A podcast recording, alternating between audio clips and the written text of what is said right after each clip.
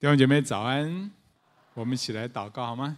所以说，我们向你感谢，今天早上愿你亲自高抹你仆人的口，亲自在我们当中预备我们的心，好叫我们讲的人、听的人都都得蒙建造，让我们吃喝神的话、咀嚼神的话，我们里面就有力量。谢谢主，祷告奉耶稣的名，阿门。从这个礼拜开始，我们要进入到帖撒罗尼迦后书啊。那我们知道前书是对初信者的造就，对不对？保罗教导他们基督徒最重要的三个特质：信心、爱心跟什么？盼望。基督徒一一生应该持守这三个特质。而后书呢？后书是保罗过了一段时间之后，得知他们现的现况，就写了这第二封书信，鼓励并且纠正他们。他们当时的情况是啊，他们收到第一封书信之后，他们很认真的在信心、爱心跟盼望上有很多的学习跟成长。保罗非常鼓励他们，肯定他们，所以在后书的第一章，保罗就为他们在这三方面的成长来感谢上帝。但是他们还碰到两个难题啊，第一个是他们仍然遭受到逼迫苦难，一点都没有减少；第二个是什么呢？第二个是他们误解保罗在前书所说有关主再来的信息，他们以为耶稣马上就来了，所以在教会里面呢，就有一些人不工作，终日闲散。面对这两个难题，保罗特别写了后书，一方面是要鼓励安慰他们，另外一方面是要纠正他们有关耶稣再来的神学观呢。那我们今天要进入到第一个主题，他们仍然在苦难当中，在逼迫当中，一点都没有减少。那么保罗如何安慰他们呢？大家要注意哦，这里帖撒罗尼迦后书所讲的苦难，并不是指一般的哦，一般的生病啊、意外啊、贫穷等等的苦难哦。这里所指的苦难，是因为信仰而遭受逼迫的苦难。一方面，他们有来自教会外面的，因为当时呢。他们不拜罗马皇帝，触怒当权者，所以呢，有来自罗马政府的逼迫。事实上，这种逼迫从来没有减轻过。有人说，啊，二十世纪为主殉道的人，比前面十九个世纪加起来哦，前前面十九个世纪加起来为主殉道的人还要多。而且呢，二十一世纪又比二十世纪更严重，所以那个殉道的那个速度啊，是很快的，是是越来越严重的。所以基督徒会有从会有这个遭遇到教会外面来的逼迫，还有一些苦难是从教会里面来的。基督徒也会逼迫基督徒，那些只有宗教行为而没有真正信心的上帝的选民，会逼迫那些有真信心的基督徒。历世历代都是这样啊！教会所遇到的最大的逼迫，往往不是从外面来的。而是来自上、来自地上看得见的教会，耶稣就是这样。他所遭受的逼迫，哎，最大的逼迫不是来自罗马人哦，而是来自谁啊？来自犹太人，所谓的上帝的选民，特别是呃，特别是宗教领袖、祭司长、祭司啊，以及那些文士们，他们因为嫉妒，就把耶稣送上十字架。初代教会遇到最多的逼迫，就是这些啊，就是从这些号称自己是跟随上帝的犹太人。其实启示录也提到，末世会有一股黑暗的势力笼罩着整个国家社会，甚至在教会里面也会有撒旦的工作。所以教会里面也会有撒旦坐落之处哦。比如说启示录提到说那个别嫁魔教会，对不对？别嫁给魔鬼啊，别嫁魔教会。还有推雅推拉教会啊，啊，这些教会里面都有仇敌的工作，有错误的价值、错误的价值观在教会里面，所以不要忘记，仇敌也会装作光明的天使。所以总结来说，基督徒一定会受逼迫，有可能来自教会外的，或是来自教会内的。每一位上帝的儿女都会因为信仰而受逼迫。耶稣曾经亲口说：“他说什么呢？他说：‘我从世界中拣选了你们，所以世界就恨你们。’还说什么？还说我们若啊，他说啊，耶稣说他们若逼迫我，也要逼迫你们。还有呢，不只是耶稣说，在新约的每一卷书信都提到，几乎都提到基督徒一定会受逼迫。比如说《使徒行传》说啊，我们进入神的国，必须经历许多的艰难。”帖撒罗尼迦前书那里说，我们受患难原是命定的。所以基督徒要坚持主的道，一定会受逼迫。如果一个基督徒想舒舒服服的过日子，啊，想跟这个世界哇完全没有任何的冲突，他一定会跟这世界价值观妥协啦。甚至哦，很有可能他还还没有重生得救，以至于他不敢为耶稣、为圣经价值观而受苦。因为耶稣说过一句话，他说：“为义受逼迫的人有福了，因为天国是什么？天国是他们的。”这里的义可以指的是耶稣。那反过来说，不愿意为义受逼迫，不愿意为耶稣而受逼迫的人怎么样？有祸了，因为天国不是他们的，他们可能进不了天国，因为他们根本没有信心来信靠上帝啊。所以，假如一位基督徒他从来不曾为耶稣、为圣经的价值观而受苦的话，那是很危险的事情。很可能他还没有重生。我不知道你有没有这种经验：你的同事、朋友有一天偷偷跑来跑来跟你说：“哎，我也是基督徒哎。”但是你看他在很多事上跟世界的价值观没有两样啊，让人完全看不出来他也是基督徒。还有呢，有一些人他很想信耶稣。但是因为家人反对，害怕与家人的冲突，就不敢受洗，甚至不敢去教会，很可能就因此失去了得救的机会。还有呢，有一些基督徒，他们在农历年期间或者在丧礼的期间，被家人要求一定要拜祖先，就像当年基督徒被要求一定要拜皇帝一样。有些人呢，害怕就跟着去拜。还有呢，有一些基督徒，他们因为过往受到其他基督徒的伤害啊，有意或者是无意的伤害，他们就决定离开教会，甚至决定不信耶稣。这些例子都是不想面对逼迫苦难而选择远离上帝、远离教会，其实非常可惜。彼得说：“有火炼的试验临到我们，不要以为稀奇，倒要欢喜。”因为这代表我们正与基督一同受苦。不过，请大家注意啊，受苦不是目的，遵行神的道、遵行神的旨意才是目的。因为这个世界不容许、不容许我们遵行上帝的旨意，所以我们在家里、在职场、在学校，甚至在教会，我们都有可能受逼迫。但是对于真正跟随耶稣的人，逼迫患难。会把他里面的耶稣的生命给逼出来，逼迫患难会让他里面真正的活出耶稣的生命，而这样的人会得到上帝的称许。上帝说他们配受上帝的国，就像帖撒罗尼加教会一样，他们在逼迫苦难当中，他们依然存着信心跟忍耐，他们可算配得上帝的国。既然我们一定会因为信仰而受苦，那么。那么我们如何？我们如何能够在受苦当中依然坚持遵守神的真理呢？我鼓励大家一定要有两个非常重要的信念啊！第一个信念，第一个信念，你一定要相信上帝现在就与我们同在。来，跟你旁边的说，上帝现在就与你同在。我们一定要相信上帝现在就与我们同在。如果他与我们同在，他看到我们受逼迫，他绝对不会袖手旁观。你同意吗？他一定会为我们出手。我们来读一章六节，好，一起来。上帝既是公义的，就必将患难报应那加给患难给你们的人。这里说上帝是公义的，他必报应那些加患难给我们的人。意思是说，上帝现在就与我们同在，他随时看顾我们。他绝对不会袖手旁观呢、在《使徒行传》里面有一个故事啊，当时有一个王叫做希律王，他破坏教会，他杀害雅各，杀害一些基督徒。上帝的使者就处罚希律王，他被虫咬，立刻啊气绝身亡。希律王逼迫基督徒，上帝立马向他报应，因为上帝是公义的。谁敢欺负上帝的百姓，上帝一定会向他施行报应。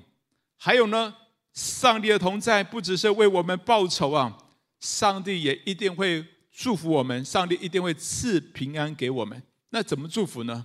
我们一起来读一章五节来，这正是上帝公义判断的明证，叫你们可算配得上帝的国。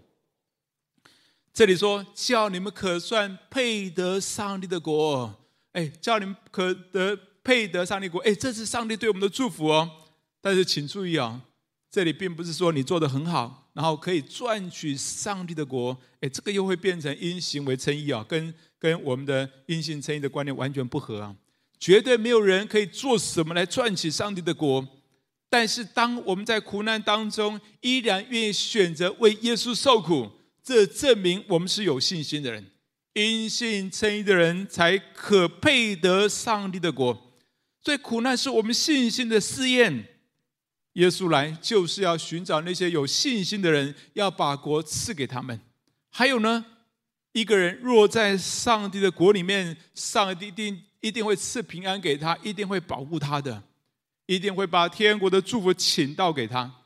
我认识一位姐妹，哦，那当他结婚的时候，他人生就进入到人生很低谷当中，进到痛苦的日子当中，因为他的先生公婆都不信主，他的公婆非常排斥他的信仰，经常挑剔他，甚至常常在外人面前数落他的不是。常因为信仰而苦待他，百般的拦阻他去教会，但是他仍然坚持他的信仰。啊常常在买菜的时候偷偷去教会啊，所以看看我们旁边有没有带着菜篮来教会的。哎，就这样，这位姐妹过了相当多年辛苦的日子，别无依靠，先生又不信主，也没得靠，但是他仍然坚持信靠上帝。他常常做的就是来到上帝面前流泪祷告。很多年过后，上帝开始在他家中动工，他的先生开始对信仰产生极大的兴趣。后来，他的先生也信主了，成为很敬虔的人。又后来呢，他的婆婆生病住院，他决心不计较婆婆过去如何对待他，他仍然坚持用圣经的原则活出爱的生命。他用爱的行动来照顾他的婆婆。有一次呢，有一次她婆婆便秘哦，在住院期间便秘，那看护呢用了很多的方法都没有办法帮助她通便，她的婆婆很不舒服，当场她戴起手套哦，戴起那个医医医疗用的手套，用她的手指帮她的婆婆通便呢，因为她过去也是学医药方面的，还懂一些啊，当场清出了很多，她的婆婆立刻就舒服多了。后来看护跟她的婆婆聊天的时候说：“哎，你的儿子媳妇真好哎，常常来看你，帮助你，照顾你哎，哎，你其他的儿子媳妇好像都很少来。”旁边的人都看出这一对信主的夫妻是真正照顾她婆婆的，真的爱她婆婆的。有一天，这位婆婆就跟她的公公说了：“这个媳妇真的很好啊，过去我们苦待她，我们以后真的好好的善待她。”感谢主，这位姐妹在苦难当中，她别无依靠，但她依然坚持她的信仰，专一的信靠神，常常来到上帝面前流泪祷告，而上帝亲自的工作，后来引导他的先生，引导他的孩子们全家归主，都来到上帝面前，非常认真的追求主。上帝是公义的，上帝向他证明他的信心配得上帝的国。所以感谢主，上帝要对那些正在受苦、依然选择信靠上帝的百姓说：“你们是配得上帝的国。”阿门吗？哎，这是上帝给我们很大的祝福哦。其实上帝要给我们的祝福还有很多，非常大、非常多。这里除了提到说我们配得上帝的国，还提到什么呢？啊，我们一起来读一章十到二十到十二节，一起来。愿我们的主，愿我们的上帝看你们配得过所蒙的章，又用大能成就你们一切所羡慕的良善和一切因信心所做的功夫，叫我们主耶稣基督的名在你们身上得荣耀，你们也在他身上得荣耀，都照着我们的上帝并主耶稣基督的恩。这里其中提到说，你们啊，他说耶稣要在你们的身上得荣耀，然后你们也要在耶稣的身上得荣耀。哎，这是什么意思啊？人有什么荣耀可以给耶稣呢？其实啊，上帝要的不多了。其实呢，这里说我们只要好好的信靠耶稣，活出活在上帝的爱里面，依靠耶稣的大能而活出所羡慕的良善。那里所羡慕的良善，指的就是耶稣爱的生命。当我们依靠耶稣的大能，活出耶稣爱的生命，那那耶稣在我们身上就得荣耀了。耶稣就觉得很荣耀、很满足，并且呢，上帝也要把他的荣耀给我们，我们也要在耶稣的身上得荣耀，让众人看为稀奇。哎，想一想，这是极大的恩典呢。只要我们能够好好的活出耶稣爱的生命，上帝要给我们的是他极大的荣耀。而且说实在，我们能够活出耶稣爱的生命，完全是依靠主的大能而而活的，而活出来的。所以这一切从头到尾都是主的恩典而成的。事实上，上帝早就定义要将他的荣耀给那些在苦难当中依靠神大能的人。耶稣要在他身上得荣耀，他也要在耶稣的身上得荣耀，叫众人看为稀奇。圣经里面有很多这样的例子啊，比如说亚伯拉罕的亚伯拉罕的儿子以撒。哦，当时以撒每次挖到一口井呢，就有那些恶人来抢走水井，对他们当时来讲是何等重要的物质啊！因为他们的哦生活啊，他们的灌溉，他们的他们的所有一切都需要靠这些水源呢。而且呢，要挖一口井真的不是那么容易的事情啊，要不然别人也不会来抢他的。那以撒怎么办呢？以撒怎么办呢？没有关系，他知道上帝是赐恩典的上帝，他知道上帝恩典远大过这些苦难，他依靠上帝的大能，继续的活出耶稣，活出上帝爱的生命。他就让，他就谦让，不跟别人争，他再去别的地方挖井，结果又挖到一口井，他就给那口井的名字叫做利河伯，利河伯就是宽阔的意思。以撒之所以一点都不害怕别人的逼迫跟抢夺，因为他知道上帝是公义的，上帝一定会赐恩典给那些信靠他的人，把他们带到宽阔之地，让他们昌盛丰富，让他可以得着上帝的荣耀。阿门吗？那好多年前我看到一篇报道，在美国有一家快餐连锁店呢，叫做 Chicken Fil。Chicken Fil 这个集团的负责人是一个基督徒。他秉持秉持着基督的价值观来经营事业，他就决定星期天哦不开业，让员工可以守主日，并且跟家人在一起，并且这个负责人呢也公开表达，他说同性婚姻是不合上帝的心意的。当然，这个也带来很多的攻击跟抵制啊，但是他不害怕，他还是坚持他的信仰立场，并且用。信，并且用接纳、怜悯的态度来对待那些攻击他的人。有一次呢，有一位男士到他的店里面，用非常恶毒的言语来辱骂他的员工，跟他说：“啊，哎，你在这家公司啊，简直是浪费生命啊！”而且用很污秽的言语来辱骂员工，辱骂他们的公司。而这位店员是受过训练的，他总是带着微笑，没有任何的争辩。甚至当这位男士要离开的时候呢，他也为他祝福。这位男士非常的得意哦，他觉得自己做了很了不起的事情，甚至他把他们的对话呢，把它拍摄下来，就贴在网络上。他想要炫耀一番，他想要继续的羞辱这个公司啊。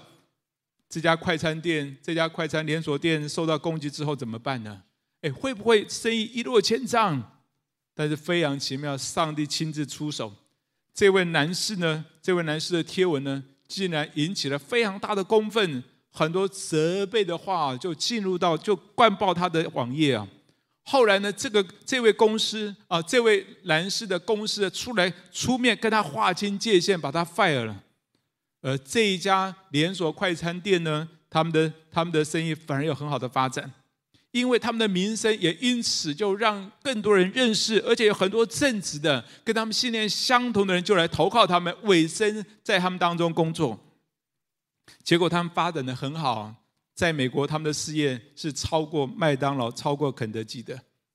如同以撒所经历的，神给他们宽阔之地，他们必在这地昌盛丰富，得着上帝的荣耀。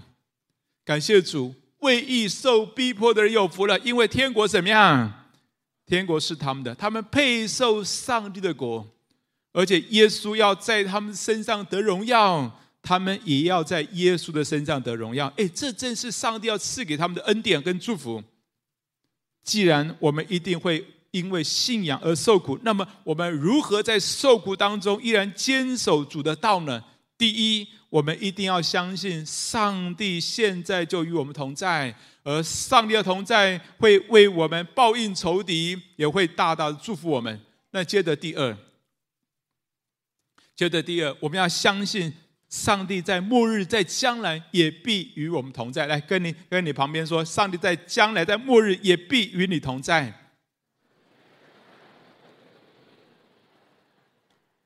保罗写信给帖帖撒罗尼迦教会的时候，除了让他们知道现在上帝与他们同在，那接着保罗也把他们的眼光拉到末日，拉到永恒当中来看苦难，因为高度要够高才看得远，在永恒当中来看苦难才看得看得出全貌，而且末日上帝的同在哦，一定会祝福我们的。那。保罗就拉他们，把拉到在末日当中来看看这些苦难。保罗说什么？保罗说：“上帝也一定会与你们同在，而上帝与在末日在未来与我们同在的时候，同样会做两件事情：第一是上帝会为我们报仇；第二是上帝会祝福我们。请我们来看上帝如何来为我们报仇呢？一章七到九节，一起来念来。”那时，主耶稣同他有能力的天使从天上在火焰中显现，为报应那不认识神和那不听从我主耶稣福音的人。他们要受刑罚，就是永远沉沦，离开主的面和他全能的荣光。这里从上下文来看，你就知道保罗把那些不认识神、不听从福音的人，跟伤害上帝百姓的人是放在同一类的。他们都要受同样的刑罚，就是永远的沉沦，离开主的面。那在上帝看来啊，那些伤害神儿女的人，就是不信耶稣的人，因为他们里面没有耶稣的真道，他们所所受的刑罚就是永远的沉沦啊，离开主的面。哎，这里有一点奇怪哦，不认识上帝的人，不是本来不是本来就离开主的面吗？为什么在这里还要再提一次？在末日，他们要永远离开主的面。其实言下之意是，他们在世上受报应的时候，他们都还有机会回到上帝面前来悔改。但是在末日的时候，他们就永远离开主的面，就再也没有机会了。所以他们活着的时候，上帝报应他们，是不断的给他们机会能够悔改，他们还有机会回到上帝面前。到了末日，他们就再也没有机会了。他们是永远离开主的面，所以我们对那些逼迫教会、伤害神儿女的人，不要害怕他们，上帝一定会为我们出手。但是我们要怜悯他们，我们要怜悯他们，就像耶稣在被别人逼迫的时候，他不是恨恶他们，是怜悯他们。耶稣说：“耶稣说，父啊，赦免他们吧，怜悯他们吧，因为他们所做的，他们不知道。”面对那些逼迫教会的人，我们不要怕他们。但是我们要为他们祷告，我们求神怜悯他们，让他们能够早日悔改啊，而不是在末日当中就永远离开主的面。所以我们在受苦当中，我们一定要从末日的角度来看。那时上帝会为我们报应仇敌，刑罚他们。还有呢，在末日上帝也会祝福他的百姓，而且是永远的祝福。我们来读第十节。我们一起来读第十节，这是上帝对我们永远的祝福。一起来，这正是主降临，要在他的圣徒身上得荣耀，又在一切信的人身上显为稀奇的日子。这里说，在末日，上帝要在他的百姓身上得荣耀。哦，刚刚从上下文我们就知道啊。上帝在他百姓身上得荣耀，是指的是上帝的百姓要活出，要完全的活出所羡慕的良善，要完全活出耶稣爱的生命，也就是完全的成圣。上帝，当我们完全成圣的时候，上帝就在我们身上得荣耀，而这正是末日的时候，上帝要给他百姓最大的祝福。也就是说，在末日，上帝要使我们完全的改变，完全活出耶稣爱的生命，充满喜乐、平安，不再忧愁。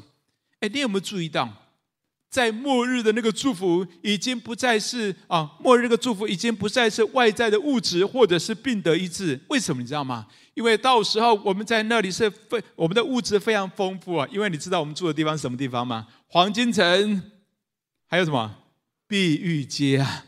还有呢，而且我们不再有疾病，不再有痛苦、悲哀等等。所以最大的祝福已经不再是外在的。而是我们里面生命全然的成圣，那是最大的祝福，是真正的祝福。想象一下，你有没有成圣的经验？而在末日的时候，上帝会使你完全的成圣。我就想到我刚刚信主的时候，很自卑哦。那因为过去很多事情让我看不起自己，也看不起的看不起家人，包括啊，我的眼睛有先天性的弱视啊，所以我以前常常有一个喜欢一个动作，走在路上啊，常常。为什么呢？因为看对面好像我认识，一看发现不是，就看。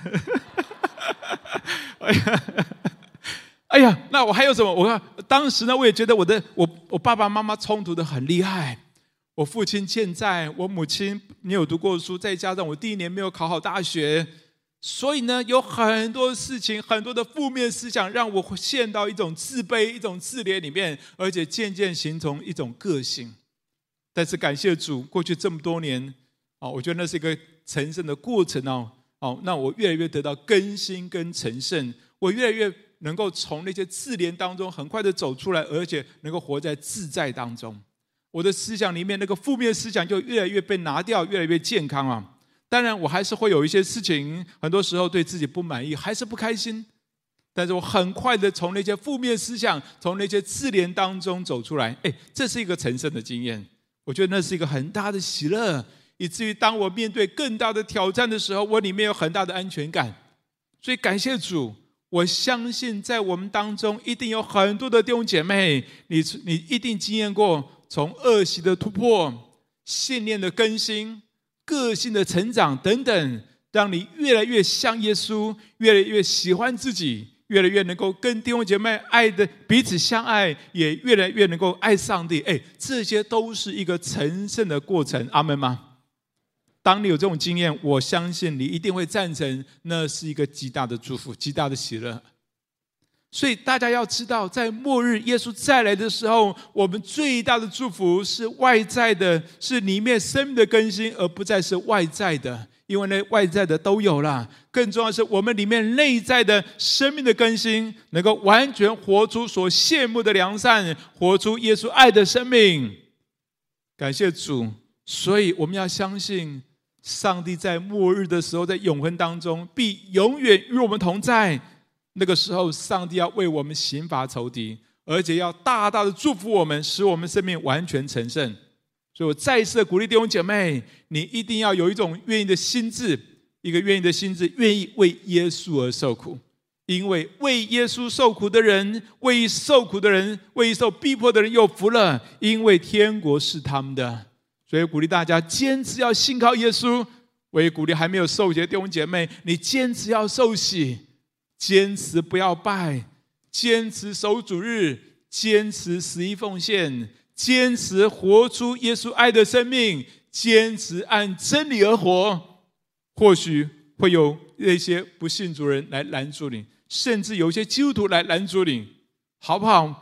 我们跟主立约，不管受到多少的拦阻，我们都要坚守主的道，愿意为耶稣而受苦。但是我们一定要相信呢，主现在就与你同在，而且将来在末日、在永恒当中也必与你同在。而主的同在带来两件事情：第一是，他一定会为我们报应仇敌；第二是，他一定会大大的祝福我们。感谢主。耶稣的同在是我们能够坚守主道最重要的关键。我们一起来祷告，好不好？有一点时间安静在主的面前。最近你有没有碰到一些事情，真的是因为信仰而受到的逼迫？比如说，快要到农历年了，你的家人会逼迫你一定要拿香拜拜，一定要记住。或者你在一些事情上，跟同学同学都要出游，朋友都要去出游，但是在星期天的时候，你是不是坚守，依然坚守要守主日？还有很多事情，在十一奉献上，当别人都觉得哇，你要自己为自己存很多的钱等等，你是不是依然愿意相信神是信实的神？神必按着你的信心，丰丰富富的加给你，打开天上的窗户，倾福给你，而你愿意继续的坚守十一奉献？还有很多在你工作当中、生活当中碰到很多事情。你的价值观，圣经的价值观跟这世界很不一样。你愿不愿意继续的坚守圣经的价值观？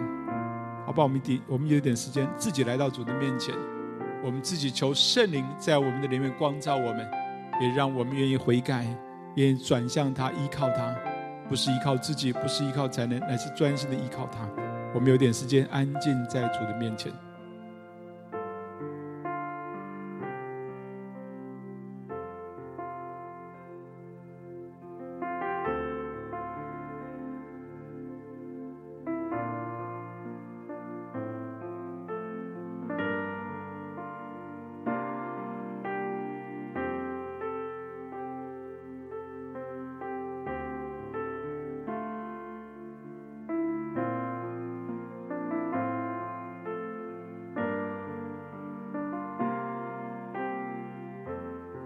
所以说，我再次要恳求你施恩给我们，也要让我们来真实经历到在基督耶稣里的平安。主啊，求你帮助我们面对这世界的价值观，或许跟我们的价值观很不一样，但是我们依然坚守这样的信念，坚守就是坚信的要依靠神，坚信的仰望你。我们要坚定我们的信仰，继续的持守下去。主啊，愿你帮助我们。